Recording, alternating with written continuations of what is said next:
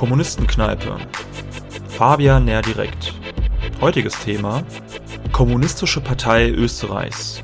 Hoffnungsträger oder Illusion? Ja, willkommen in der Kommunistenkneipe. Herzlich willkommen zu einer weiteren Folge Fabian Lehr direkt. Ähm, und als allererstes begrüße ich Fabian Lehr. Hallo. Hallo. Und ich begrüße natürlich wie immer auch Paddy. Hi Flo, hi Fabian. Diesmal geht es um Österreich. Ähm, Fabian hat ja sehr, sehr lange dort auch gelebt. Seit neuestem lebt er in Berlin, ähm, hat aber noch viele Kontakte und verfolgt das Ganze sehr genau. Ähm, es ist ja so, nach dem äh, fulminanten Wahlsieg von Elke K. im Jahr 2021, die als erste seit Jahrzehnten äh, als bekennende Kommunistin zur Bürgermeisterin in einem, einer mitteleuropäischen Großstadt halt gewählt wurde. Ja, ich meine, Graz ist immerhin die zweitgrößte Stadt Österreichs. Da richteten sich ja viele Hoffnungen und vor allem auch die Augen und Blicke auf Graz. Und nun ist es so, dass die KPÖ äh, einen weiteren Wahlsieg äh, verzeichnen konnte. Äh, Im eher konservativen Salzburg, aber das ist ein Bundesland, ein österreichisches, ist sie in den Landtag eingezogen. Und zwar mit einem Stimmanteil von 11,7 Prozent. Soweit ich weiß, hat sie bei der letzten Wahl quasi wie eine Splitterpartei eigentlich das Ergebnis noch von 0,4 Prozent erreicht, also eine unglaubliche Steigerung. Ähm, ja, und da wäre meine erste Frage an dich, Fabian, wie ist das eigentlich zu erklären? Äh, denn unsere deutschen Zuhörerinnen kennen ja mitunter gar nicht die Gemengelage in Österreich. Was ist da los? Also was der wichtigste Unterschied in der politischen Landschaft zwischen Deutschland und Österreich ist, dass in Österreich äh, eine neue reformistische Linkspartei, wie es die Linke in Deutschland ist, fehlt. Und die österreichische Linke dieses Fehlen auch jahrelang bitter beklagt hat, es immer wieder Versuche gegeben hat, am Reißbrett eine solche neue Linkspartei zu schaffen, man aber dabei immer wieder die KPÖ vergessen hat, die eben keine neue Partei ist, die äh, seit 1919 existiert, die in der Nachkriegszeit auch teilweise eine sehr hohe Bedeutung hatte, aber nach dem Ende des Kalten Kriegs in der Bedeutungslosigkeit versunken war, abgesehen von der Steiermark teilweise. Man hatte allgemein die KPÖ abgeschrieben, hatte nicht mehr auf dem Schirm, dass diese Partei noch einmal relevant werden konnte. Man hatte die KPÖ mehr oder weniger als ein anachronistisches Relikt der Zeit des Kalten Krieges betrachtet. Man hat aber der Wiederaufschwung der KPÖ in der Steiermark und die phänomenale Wahl von Elke K. gezeigt, dass potenziell die KPÖ diese österreichische Linkspartei sein könnte. Dass man überhaupt keine neue Partei braucht, sondern zurückkehren könnte zur KPÖ. Die große Frage nach der ähm, Triumph von Graz war eben, ob die KPÖ als relevante politische Kraft weiterhin ein Regionalphänomen der Steiermark bleiben würde oder ob es gelingen würde, dass man Bundes bundesweit zu einer relevanten Partei wieder wird und in anderen Bundesländern ohne diese bisherige Verankerung denselben Triumph schafft. Und nun hat Salzburg eben bewiesen, dass die KPÖ tatsächlich in der Lage sein kann, auf nationaler Ebene die große reformistische Linkspartei in Österreich zu sein. Äh, ich glaube, man muss diese Wahl nicht in erster Linie mit Salzburger Besonderheiten erklären.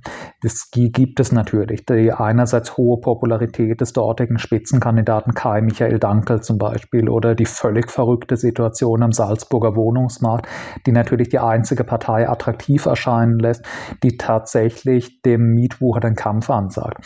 Aber das Entscheidende dürfte sein, dass in Österreich seit Jahren innerhalb der Linken im weitesten Sinne ein starkes Bedürfnis nach nach einer Linkspartei links der mittlerweile korrumpierten Sozialdemokratie besteht und der Triumph in Graz bewiesen hat, dass potenziell die KPÖ diese Partei sein könnte. Und das hat Salzburg eben bestätigt. Das heißt, es ist nicht so sehr, dass die Zahl der Leute unbedingt explodiert ist, die auf der Suche nach einer linken Partei sind, sondern dass sich jetzt langsam in Österreich ein Konsens herausbildet, hey, diese Partei könnte doch die KPÖ sein. Wir könnten, die wir alle auf der Suche nach einer linken Alternative zur Sozialdemokratie sind, in die KPÖ zurückkehren. Ja, du hast ja gerade schon gesagt, Fabian, also die KPÖ war ja ähm, also lange Zeit ähm, also die größte kommunistische Partei in, in Österreich hat dann aber ab dem Zerfall der, der Sowjetunion des Ostblocks äh, ja sehr starke Bedeutung verloren und ähm, hatte dann äh, war auch politisch halt ähm, also eher eher, eher reformistisch ausgeprägt ähm, bis auf die KPÖ in Steiermark ähm, aber erst seit paar Jahren gab es da jetzt einen großen Umbruch in der Partei auch mit dem Zuwachs an jüngeren linken Kräften Ähm, vielleicht kannst du da noch ein bisschen mehr zu sagen, also was da in den letzten Jahren vor allem konkret passiert ist. Also es gab ja, meine ich, irgendwie ähm, die Situation, dass ja zum Beispiel der Jugendverband der, der Grünen in Österreich sich abgespalten hat oder sogar, sogar ausgeschmissen wurde aus den Grünen und sich Teile davon dann ähm, ja zur Jungen Linken entwickelt haben und dann zur KPÖ gegangen sind. Vielleicht kannst du da noch ein bisschen mehr zu sagen zur jüngeren Entwicklung der KPÖ. Also ich glaube, man muss bei den Ursachen des aktuellen Siegeszuges der KPÖ zwei einander ergänzende Elemente betrachten. Das eine ist, dass in den letzten Jahren die SPÖ dramatisch unattraktiver geworden ist. Das andere, dass die KPÖ durch innere Veränderungen erheblich attraktiver geworden ist. Äh, es ist schon ein relevanter Unterschied zur politischen Landschaft in Deutschland, dass die Sozialdemokratie in Österreich wesentlich länger ein sozialistisches Selbstverständnis hatte, wesentlich weiter links als die deutsche deutsche SPD stand und deswegen viel länger als in Deutschland die SPD der primäre Bezugspunkt für Linke und die Arbeiterinnenbewegung war. Die österreichische Sozialdemokratie hat schon bis weit in die 80er oder sogar 90er Jahre hinein ein mehr oder weniger sozialistisches Selbstverständnis gehabt, selbst wenn sie natürlich längst eine reformistische Partei war zu diesem Zeitpunkt. Aber es war für einen SPÖler in den 80er und 90er Jahren noch normal, sich selbst als einen Sozialisten, einen Verfechter der Planwirtschaft zu bezeichnen. Die SPÖ hieß ja auch bis Anfang der 90er Jahre offiziell Sozialistische Partei Österreichs und nicht Sozialdemokratische Partei Österreichs. Das hat sich erst in den 90er Jahren geändert. Das heißt, äh, für österreichische Linke, abgesehen von einerseits dem KPÖ-Umfeld und andererseits einem sonstigen trotzkistisch oder sonst wie orientierten marxistischen Rand, war die SPÖ die Arbeiterin, die proletarische Klassenpartei des Landes schlechthin viel, viel länger, als es die Sozialdemokratie in Deutschland war. Wozu natürlich auch beitrug, dass Österreich durch seine besondere Geschichte mit der verfassungsmäßig vorgeschriebenen Neutralität viel weniger stark Identität seiner Identität geprägt war durch die Blockkonfrontation des Kalten Krieges, wie es die BRD war. In der BRD war ja das Bekenntnis zur NATO, die Feindschaft gegenüber der Sowjetunion für die SPD schon in den 50er Jahren identitätsstiftend, während die österreichische Sozialdemokratie halt vehement die österreichische Neutralität vertreten hat und auch einen Kurs des Ausgleichen des Dialogs mit der Sowjetunion vertreten hat. Die SPD, SPÖ hat sich erst in den 90er, 2000er Jahren zunehmend gegenüber der Linken im weiteren Sinne diskreditiert durch ihre Entwicklung hin zu Neoliberalismus und dem Bruch mit ihrem alten proletarischen Selbstverständnis. Das ist ein Vorgang, der in Österreich, würde sagen, 10 bis 20 Jahre später als in Deutschland erfolgt ist. Das, was die SPD in Deutschland unter Gerhard Schröder geworden ist, das ist die österreichische Sozialdemokratie eigentlich erst so um 2010, 15 definitiv geworden in der Ära Feimann und Kern. Und erst zu diesem Zeitpunkt war soweit Feuer am Dach, dass alle im weiteren Sinne linksorientierten Kräfte in der Sozialdemokratie und im alten Umfeld der äh, Massenorganisationen der Arbeiterbewegung das Bedürfnis nach irgendeiner Alternative hatten. Erst so ab den 2000er Jahren gab es wirklich ein breites Bewusstsein, wir brauchen in Österreich irgendwas links der Sozialdemokratie, was in Deutschland eben schon deutlich früher der Fall war und dann ja bei äh, Einführung der Agenda 2010 zur Abspaltung von der SPD und der Entstehung der heutigen Linken geführt hat. Das Zweite ist, dass in dem Maße, in dem die Sozialdemokratie unattraktiver wurde, die KPÖ durch innere Reformen attraktiver wurde. Einerseits war es so, dass die KPÖ Steiermark und die Bundes-KPÖ, die lange Jahre de facto zwei getrennte Organisationen mit sehr verschiedenem Kurs waren, sich mehr oder weniger wieder vereinigt haben und wieder heute wieder eine ziemlich geschlossene Organisation sind. Wobei die deutlich weiter links stehenden Positionen der KPÖ Steiermark deutlich stärker sich durchgesetzt haben als die weiter rechts stehenden Organisationen der Bundes-KPÖ. Das andere ist, dass die KPÖ in den letzten Jahren durch die Fusion mit den de facto Fusion mit den jungen Linken, das war ursprünglich die Jugendorganisationen der Grünen, die im Laufe der Zeit immer weiter nach links gewandert sind, ein marxistisches Selbstverständnis entwickelt haben, dann alle ausgeschlossen wurden, in die KPÖ geströmt sind. Dadurch hat die KPÖ jetzt in den letzten Jahren eine sehr dynamische, stark wachsende, dezidiert linke Jugendorganisation gewonnen, die formell nicht die Jugendorganisation der KPÖ ist, aber de facto als eine solche auftritt. Dadurch sind jetzt in den letzten Jahren hunderte motivierte und gut ausgebildete junge Leute, Jugendliche und junge Erwachsene in die KPÖ geströmt, haben die Partei einerseits deutlich verjüngt, andererseits die Bundes-KPÖ politisch eher nach links gezogen. Das heißt, die KPÖ hat heute ein viel jüngeres Altersprofil, sie hat eine viel größere aktive Mitgliedschaft und einen weiter links stehenden politischen Kurs. Und durch dieses Phänomen, dass gleichzeitig die KPÖ attraktiver und die Sozialdemokratie unattraktiver wurde, ist zunächst dieser phänomenale Erfolg von LKK in der Steiermark möglich geworden. Und Salzburg hat jetzt eben bewiesen, dass es kein steirisches Regionalphänomen ist, sondern dass immer mehr Linke in Österreich zum Schluss kommen, die KPÖ ist die künftige österreichische Linkspartei und das sollte bundesweit unterstützt werden. Ja, nun ist es ja so, dass es aber auch, äh, also nicht nur Jubel gibt über den Erfolg der KPÖ in Österreich, sondern auch ähm, teilweise auch, es auch Kritik gibt von Marxistinnen und Linken an der KPÖ. Und einer der Kritikpunkte ist, dass ähm, die KPÖ trotz eines vielleicht kommunistischen Flügels, der aber in der Minderheit ist, ähm, dass die KPÖ trotzdem mehrheitlich eine reformistische Partei ist und äh, im Wesentlichen ja karitativ, äh, karitative Arbeit machen würde, soziale Arbeit, die zwar vielleicht äh, konkret zu einer Verbesserung der Lebensumstände führen der, der Arbeiterin vor Ort, aber ähm, trotzdem programmatisch mehrheitlich nicht revolutionär sei. Und ähm, dass sozusagen viele Linke und Marxistinnen ähm, ja, Illusionen schüren würden in äh, dieser linksreformistische Formation der KPÖ. Und äh, ich habe da auch zum Beispiel letztens irgendwie ein Interview gesehen, das war mit dem äh, KPÖ-Landessprecher in Salzburg, Dankel, den du vorhin erwähnt hast. Und da ist mir aufgefallen, dass er zum Beispiel, als er gefragt wurde, ob er sich nur als Kommunist bezeichnen würde, dass, dass er die Frage gar nicht beantwortet hat, sondern ähm, meinte, dass er seine Position ähm, aus, aus der Zeit der Grünen zu heute gar nicht wirklich groß, groß, großartig verändert hätte, zum Beispiel, was ihm auch sehr viel Kritik ähm, äh, eingebracht hat. Oder auch seine Aussagen äh, zur Europäischen Union, dass er da sich auch sehr stark distanziert hat von EU-kritischen Positionen äh, der KPÖ Steiermark oder auch die Haltung zum Realsozialismus zu Kuba was kritisiert wurde, auch von äh, Marxistinnen als eine sehr ja, ähm, opportunistische Positionierung. Und deswegen würde mich interessieren, was du der Kritik eigentlich entgegnen würdest. Also der Kritik, dass die KPÖ immer noch programmatisch mehrheitlich eine reformistische Partei sei, eine linksreformistische und dass Kommunistinnen äh, ja keine Illusionen schüren sollten in die KPÖ und sie auch nicht unterstützen sollten. Also zunächst äh, würde ich sagen, dass die Kritik an der KPÖ von links gar kein quantitativ sehr großes Phänomen in Österreich ist. Und eigentlich die einzige äh, innerhalb der Linken irgendwie relevante Organisation, die diese Art von Kritik an der KPÖ vorbringt, dass man die KPÖ nicht unterstützen sollte, weil sie eine reformistische Kraft ist, ist eigentlich die PDA, die Partei der Arbeit. Und das ist mittlerweile de facto ein Zwergverein mit ein paar Dutzend aktiven Mitgliedern. Dann gibt's noch ein paar sehr kleine und irrelevante trotzkistische Kleinstorganisationen, die diese Kritik an der KPÖ vorbringen.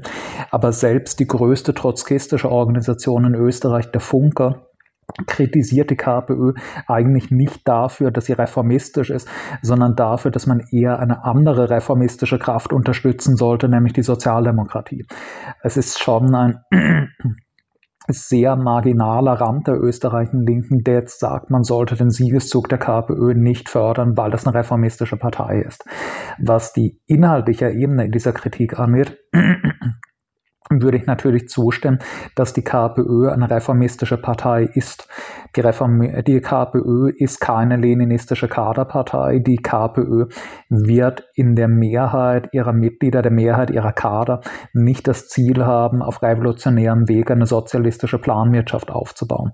Im Gegenteil zeichnen weite Teile der KPÖ sich dadurch aus, dass sie sich profilieren als die besonders entschiedenen Verteidiger der österreichischen Verfassung, der österreichischen Neutralität Neutralität gegen alle, die das angreifen.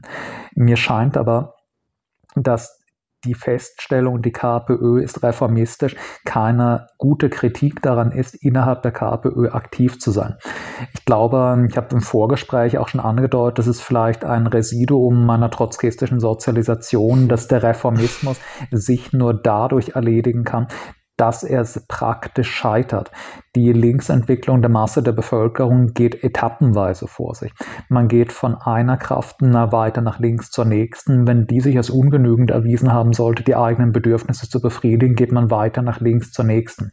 Leute werden keine revolutionären Marxisten dadurch, dass ihnen jemand eine Lenin-Lesung gibt und in GSP-Manier den Leuten darlegt, was äh, die richtigen gesellschaftlichen Zustände wären, dann schlagen sich an die Stirn, dass sie nicht darauf gekommen sind und machen Revolution. Leute wandern nach links, wenn sie feststellen, dass die linken Organisationen, die sie vorfinden, in der Praxis sich als ungenügend herausstellen, um ihre Bedürfnisse befriedigen zu können. Wir sind jetzt in Österreich in einem Punkt, dass ein immer größerer Teil der sozial bisher sozialdemokratisch orientierten orientierten Milieus erkennen, dass die neoliberal degenerierte SPÖ der letzten Jahre kein taugliches Instrument mehr ist, um proletarische Klasseninteressen durchzusetzen.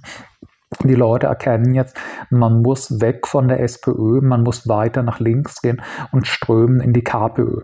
Die KPÖ, die keine leninistische Kaderpartei ist, aber doch sehr weit links von der SPÖ steht und eine sozialistisch zumindest stark gefärbte Partei ist.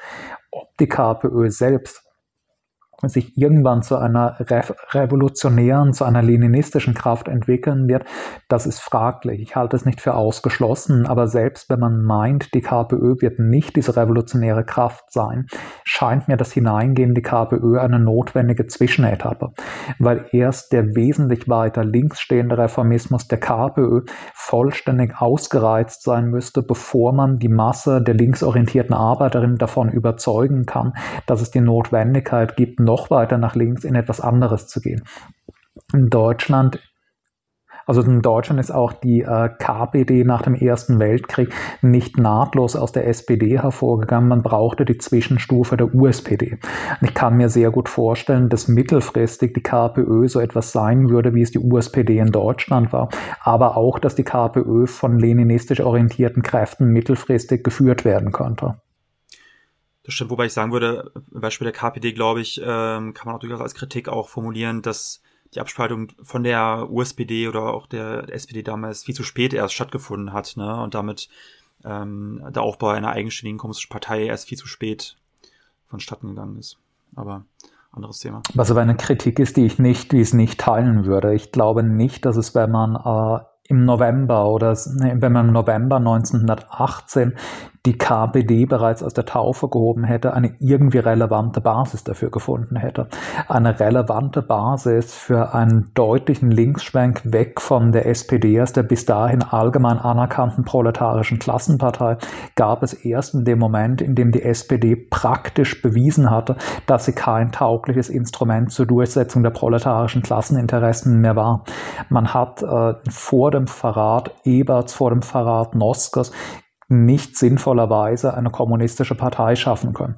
Der Verrat der SPD war notwendig dafür, dass die Masse der Bevölkerung erkannt hat oder ein relevanter Teil der Bevölkerung erkannt hat, dass die SPD nicht mehr ihre Klassenpartei ist. Mhm. Und wenn wir zurück in die Gegenwart jetzt gucken, also auf, auf diese Gemengelage in der KPÖ, ist es da nicht aber so, dass es früher oder später zwangsläufig zu einem Konflikt innerhalb der KPÖ kommen müsste? Also ich habe auch versucht, mit einigen KPÖ-Linken oder vom, vom eher marxistischen Flügel mit denen zu sprechen. Und da war so ein bisschen der Tenor, auch wenn das jetzt vielleicht nicht repräsentativ ist, dass sie den Eindruck hätten, man würde sich da eher um eine Klärung grundsätzlicher Fragen drücken. Also so eine Art Waffenstillstand fast, also im Windschatten dieses parlamentarischen Erfolges vielleicht, äh, zwischen linken Reformisten und Marxisten. Ähm, die Frage ist, ist das bei wachsender Relevanz dieser Partei äh, eigentlich durchhaltbar und wie schätzt du den, äh, also, also den, den, den Fortgang jetzt sozusagen ein? Also dieses sich eigentlich anbahnenden Konfliktes, den ich jetzt mal unterstelle. Also ich glaube, eben das, was du angedeutet hast, ist der entscheidende Punkt. Es war in den letzten Jahren sowohl in der KPÖ als auch in ihren im weitesten Sinne Vorfeldorganisationen wie der Jungen Linken, die eben, wie gesagt, formell nicht die Jugendorganisation der KPÖ ist, de facto aber doch möglich, diese grundlegenden inhaltlichen Differenzen zu überbrücken und in die Zukunft zu verschieben, weil man noch keine überwältigende praktische Relevanz hatte. In dem Maße, wo die KPÖ in die Landtage und wahrscheinlich bald auch einen Nationalrat einziehen wird, in der man eine allgemein wahrgenommene tagespolitische Kraft des politischen Diskurses wird, wird das aber immer weniger möglich sein. Und es ist sicher so, dass innerhalb der nächsten Jahre, spätestens wenn die KPÖ im Nationalrat sitzt, eine inhaltliche Klärung wird stattfinden müssen. Es wird sicher äh, angesichts des heutigen eher pluralistischen Charakters der KPÖ irgendeine Klärung geben müssen. Es ist unklar, ob das dann mit einer inhaltlichen Kursverschiebung und einer Spaltung der KPÖ enden wird, aber es ist klar, dass äh, ich sage mal der KPÖ Steiermark-Flügel und der Kai Michael Dankel-Flügel in einer groß und bedeutend gewordenen KPÖ nicht dauerhaft reibungslos nebeneinander werden existieren können. Es wird eine Richtungsentscheidung geben müssen. Wobei ich allerdings zuversichtlich bin, dass in einer solchen Richtungsentscheidung sich der KPÖ Steiermark-Flügel eher durchsetzen würde, weil die KPÖ Steiermark den größten Erfolg von allen KPÖ-Organisationen hat, weil die KPÖ Steiermark am längsten Westen schon eine relevante Organisation ist, weil sie das ausgeprägteste Profil hat, weil sie die größte Zahl von erfahrenen und engagierten Aktivisten hat, während die KPÖ in den meisten anderen Bundesländern jetzt eben Jahre bis Jahrzehnte lang relativ irrelevant war. Das heißt, ich halte die Wahrscheinlichkeit für hoch, dass der linke Flügel der KPÖ sich in diesen Richtungskämpfen durchsetzt.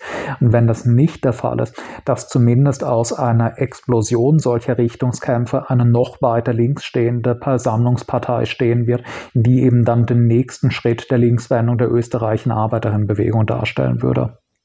Aber ich glaube, dass das, das, wie gesagt, etwas mittel- bis langfristiges ist. Die KPÖ wird, glaube ich, in den nächsten paar Jahren die zentrale linke Kraft in Österreich links der Sozialdemokratie sein. Und ich glaube, dass Linke in Österreich dabei aktiv teilnehmen sollten, um auch die Wahrscheinlichkeit zu erhöhen, dass der linke Flügel innerhalb der KPÖ sich durchsetzt.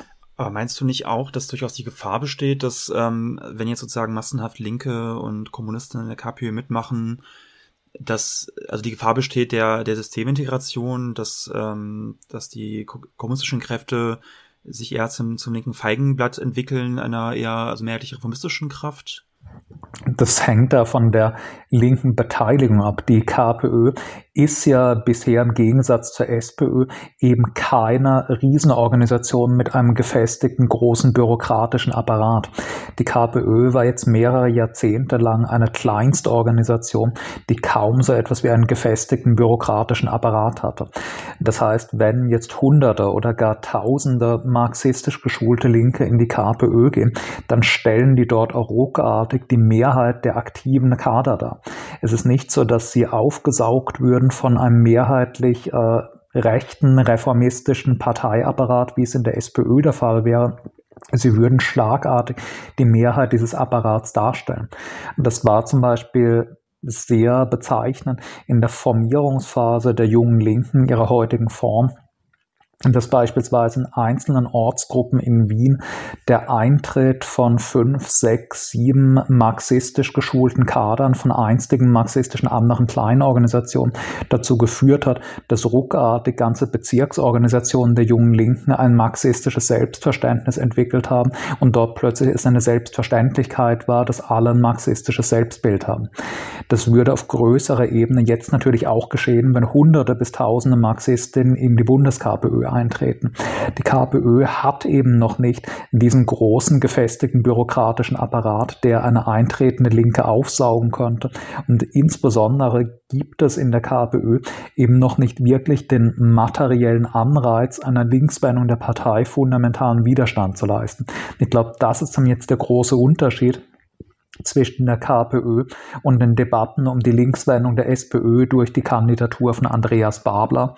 Äh, wenn Andreas Babler beim Kampf um den SPÖ-Parteivorstand gewinnen würde, dann hätte er sofort die Feindschaft eines einerseits zahlenmäßig riesigen SPÖ-Parteiapparats, dessen Positionen daran hängen, dass der Kurs der Partei sich nicht fundamental ändert.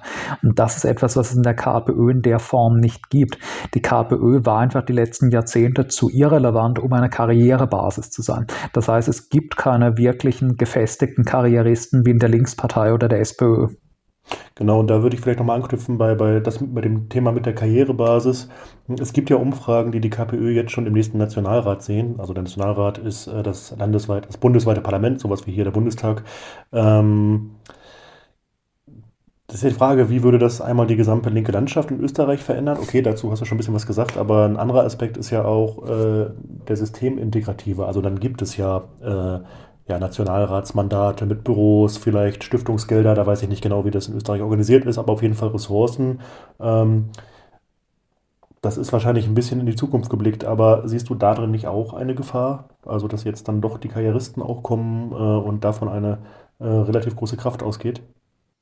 Naja, ich glaube, das Problem ist eher im Gegenteil, wenn Linke versuchen, eine bereits gefestigte und karrieristisch geworbene reformistische Kraft zu erobern, statt wenn sie selbst diese Kraft konstituieren, was ja hier der Fall sein würde.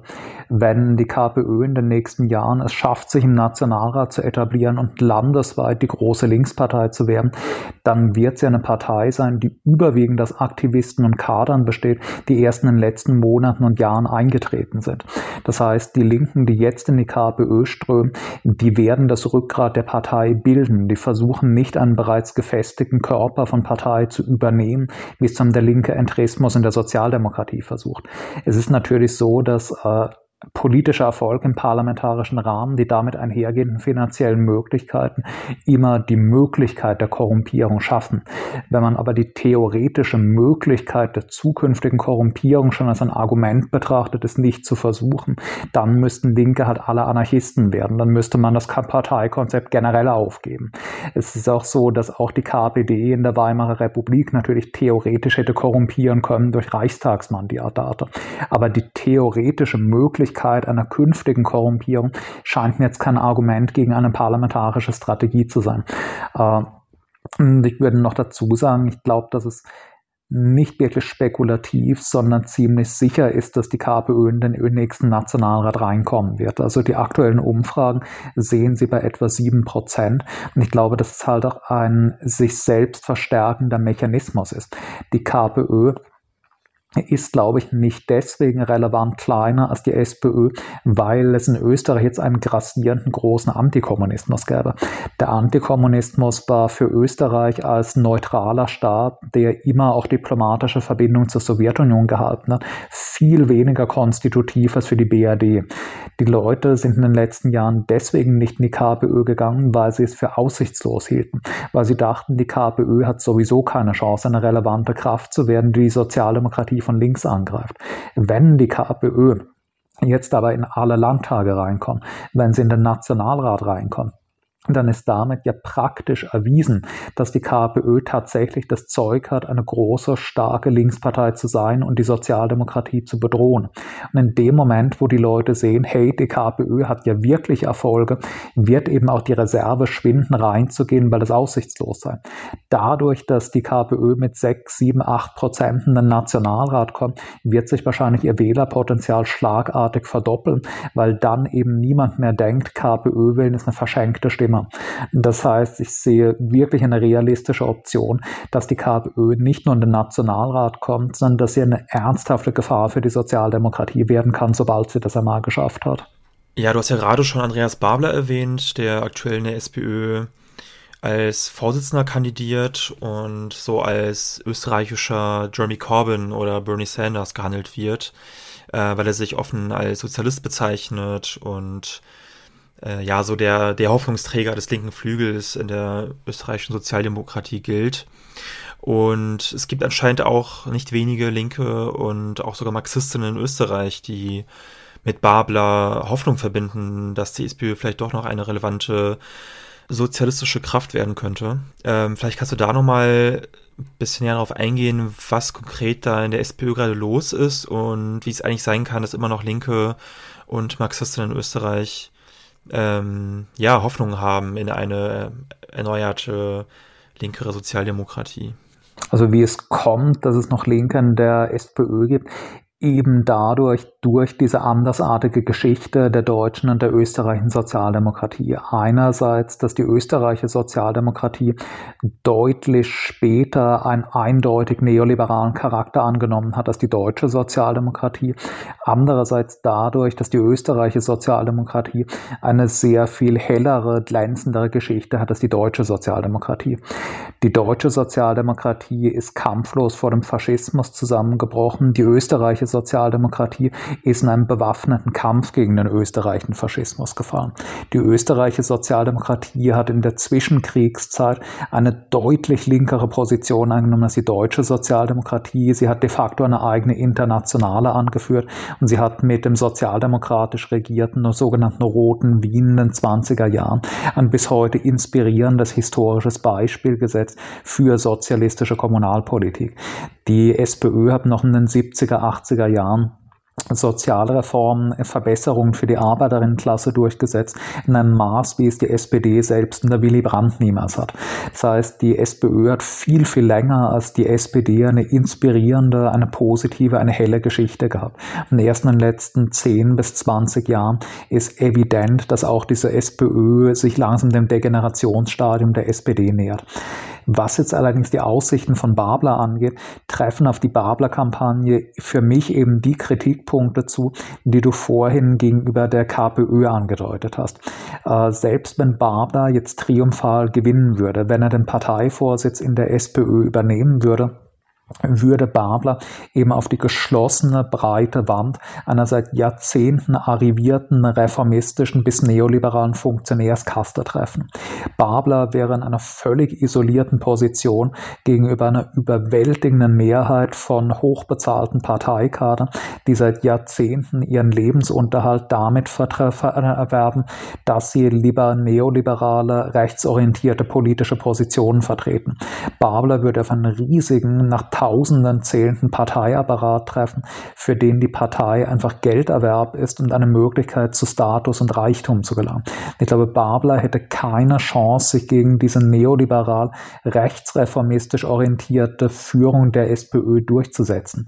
Babler müsste entweder sehr schnell mit der SPÖ wieder brechen oder sich ihrem Rechtskurs angleichen. Ich glaube deswegen, dass es falsch ist, dass jetzt in den letzten Monaten tausende Linke in Österreich in die SPÖ eingetreten sind, um Babler zu unterstützen.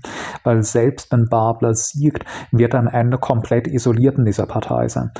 Jetzt ist es allerdings so, dass die Umfragen der letzten Wochen ohnehin darauf hindeuten, dass Babler den Kampf um den Parteivorsitz höchstwahrscheinlich nicht gewinnen wird, dass sich eher Pamela Rendi-Wagner durchsetzen wird.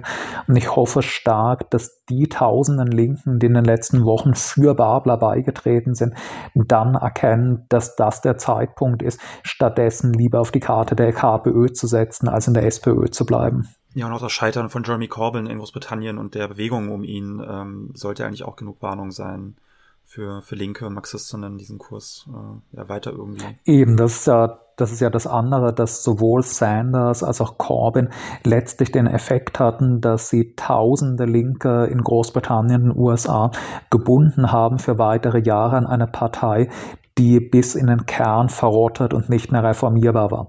Ich glaube allerdings, dass eben in Österreich insofern die Situation günstiger ist, als in dem Moment, wo Babler als Phänomen innerhalb der SPÖ auftritt, eben auch der Siegeszug der KPÖ stattfindet. Das bedeutet, all diejenigen, die erkennen müssen, dass auch mit Babler sich nichts Fundamentales ändert, haben sofort eine ins Auge springende linke Alternative, wo man stattdessen hingehen sollte. Ich hoffe stark, dass wenn Babler jetzt schon bei der Kandidatur scheitern sollte, sehr viele diese Lehre ziehen und von der SPÖ in die KPÖ wechseln. Mhm. Ja, und die Abschlussfrage, die ich mir aufgeschrieben hatte, war, glaubst du, dass die KPÖ wieder eine bundesweit relevante Kraft werden kann? Das hast du eigentlich schon beantwortet. Äh, deswegen frage ich mal, glaubst du denn, dass die KPÖ in den nächsten Jahren wieder eine revolutionäre Kraft werden kann? Für wie wahrscheinlich hältst du das?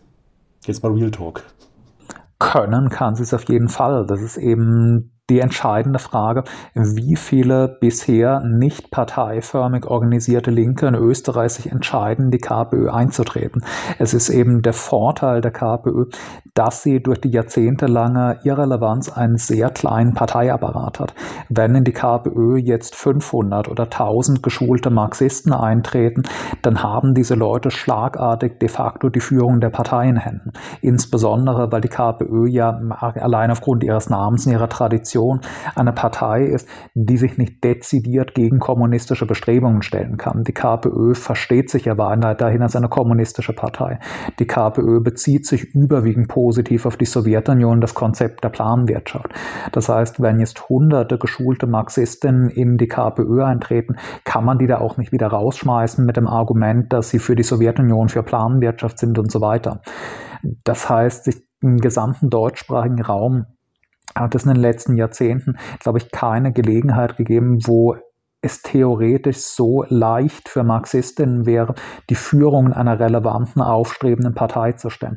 Das scheint mir eine völlig andere Situation als die Linkspartei in Deutschland, die eben gebildet wurde, überwiegend aus sozialdemokratischen Funktionären und wo die Marxistinnen immer eine Minderheit dargestellt haben, auch im Formierungsprozess während in der KPÖ eben schon jetzt ein zumindest formell kommunistisches Selbstverständnis herrscht und durch den Eintritt von selbst einer moderaten Zahl von revolutionären Marxistinnen dieser Charakter noch immens gestärkt werden kann. Das heißt, der eher rechte Flügel innerhalb der KPÖ wäre chancenlos, wenn die Mitgliederentwicklung der letzten ein bis zwei Jahre sich fortsetzt. Mhm. Also es steht eine spannende Entwicklung an und ich könnte mir vorstellen, dass wir viel, viel öfter als bisher in Zukunft über die KPÖ noch reden werden. Vielleicht ja auch mit dir. Ähm, ich hoffe es. Ja, und äh, an der Stelle würde ich mich erstmal für das Gespräch bedanken. Und bis nächstes Mal, Fabian, und bis nächstes Mal, Paddy. Auch von mir, danke. Danke euch. Ciao. Liebe Kneipenfreundinnen, noch nicht wegschalten, denn wir haben eine kleine Bitte an euch. Ähm, wenn ihr uns unterstützen wollt, dann vergesst nicht, uns zu abonnieren auf YouTube oder auf Spotify.